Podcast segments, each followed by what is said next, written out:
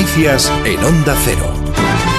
Buenos días. El presidente del Gobierno, Pedro Sánchez, ha advertido de que si hay otro desafío en Cataluña, actuará con toda la contundencia posible. En una entrevista que publica el diario El Correo, Sánchez sostiene que si hay un nuevo quebrantamiento del orden constitucional o del Estatuto de Autonomía en Cataluña, el Estado Social y Democrático de Derecho, liderado por el Gobierno, actuará con toda la contundencia y con proporcionalidad ante el desafío que se plantee. Sánchez aboga por el diálogo con la Generalitat, pero también defiende el artículo 155 de la Constitución. Porque los propios catalanes, de forma mayoritaria, cada vez que han expresado su voluntad en las urnas, han dicho que no se quieren independizar de España que el problema en Cataluña no es un problema de independencia, que el problema en España es un problema de convivencia.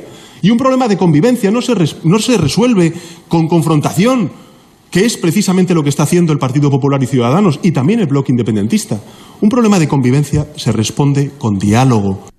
A las doce y media de este mediodía está previsto que dé comienzo el mitin del secretario general del PSOE en Las Palmas de Gran Canaria. El resto de actos de los distintos líderes políticos también arrancan al filo del mediodía. En Barcelona ha finalizado bajo la intervención de los Mossos de Escuadra el atrincheramiento de un hombre en su casa que ha durado 18 horas. Su pareja estaba dentro. Barcelona, Sabia Belló. El hombre llevaba atrincherado en su casa desde las dos y media de la tarde de ayer, amenazando con autolesionarse con un arma de fuego que finalmente ha resultado no ser real. Toda la noche intentando que dejara el arma han sido más de 17 horas de mediación que no han servido para convencerle. Finalmente los Mossos de Escuadra han entrado y le han reducido con una pistola eléctrica.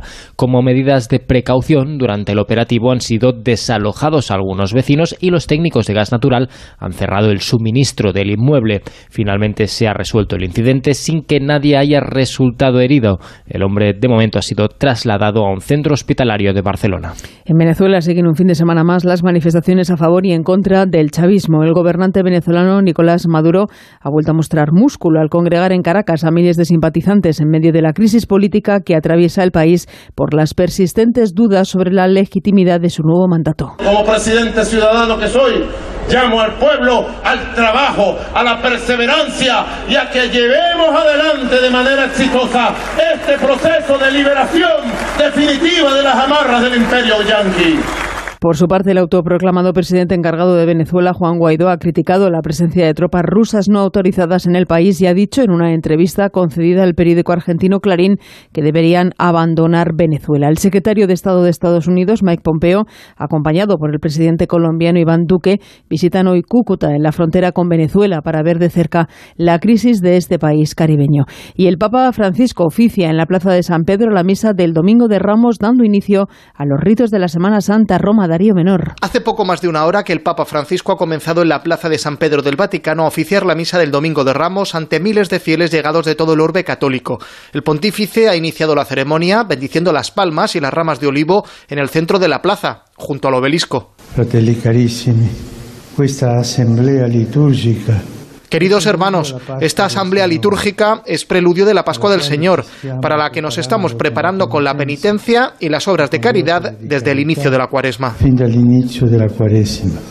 En esta séptima Semana Santa como Papa desde que fue elegido obispo de Roma en 2013, Jorge Mario Bergoglio tiene previsto celebrar la misa de la Cena del Señor del Jueves Santo en una cárcel. Será en la prisión de Velletri, una localidad a unos 60 kilómetros de Roma, donde lavará los pies a 12 reclusos. Y en nuestro país, día de procesiones como una de las más tradicionales de Semana Santa, la borriquita en Sevilla, que sale esta tarde con buen tiempo y gran afluencia de turistas. Redacción en Andalucía, Jaime Castilla. Los más pequeños de Sevilla disfrutan hoy de su paso más esperado y que ellos mismos protagonizan, ya que la mayoría de sus nazarenos son menores. La talla principal del siglo XVII representa la entrada triunfal de Jesús en Jerusalén, montado en su borriquita, días antes de su pasión y muerte. Sus cofrades visten túnica blanca con cinturón de esparto y la cruz de Santiago sobre el antifaz y son los primeros de esta jornada en llegar a la carrera oficial de las procesiones. El lugar recomendado para ver este paso tan querido es a la salida del cortejo procesional desde la iglesia colegial del Divino Salvador en pleno centro de la capital andaluza.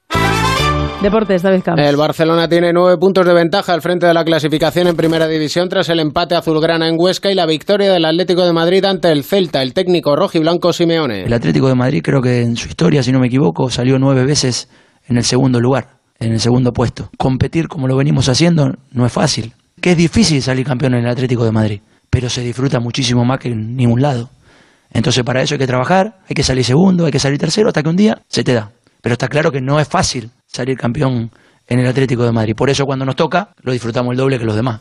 La victoria del Sevilla en el derby ante el Betis le sitúa a cuarto con dos puntos más que el Getafe a la espera de lo que éste haga en menos de una hora en el estadio de Zorrilla ante el Valladolid que se juega la permanencia. A las dos Athletic de Bilbao Rayo, a las cuatro y cuarto Real Sociedad de Ibar, Girona Villarreal a las seis y media y cierran a las nueve menos cuarto Valencia Levante. En la Liga Endesa de Baloncesto a las doce y media Real Madrid Obradoiro por la tarde destacan los duelos por la permanencia Estudiantes Breogán y Fuenlabrada Gran Canaria y el piloto británico Lewis Hamilton gana el Gran Premio de China de Fórmula 1. El español Carlos Sainz ha sido décimo cuarto. Es todo, más noticias en Onda Cero a las 12, las 11 en Canarias, siempre en nuestra página web ondacero.es.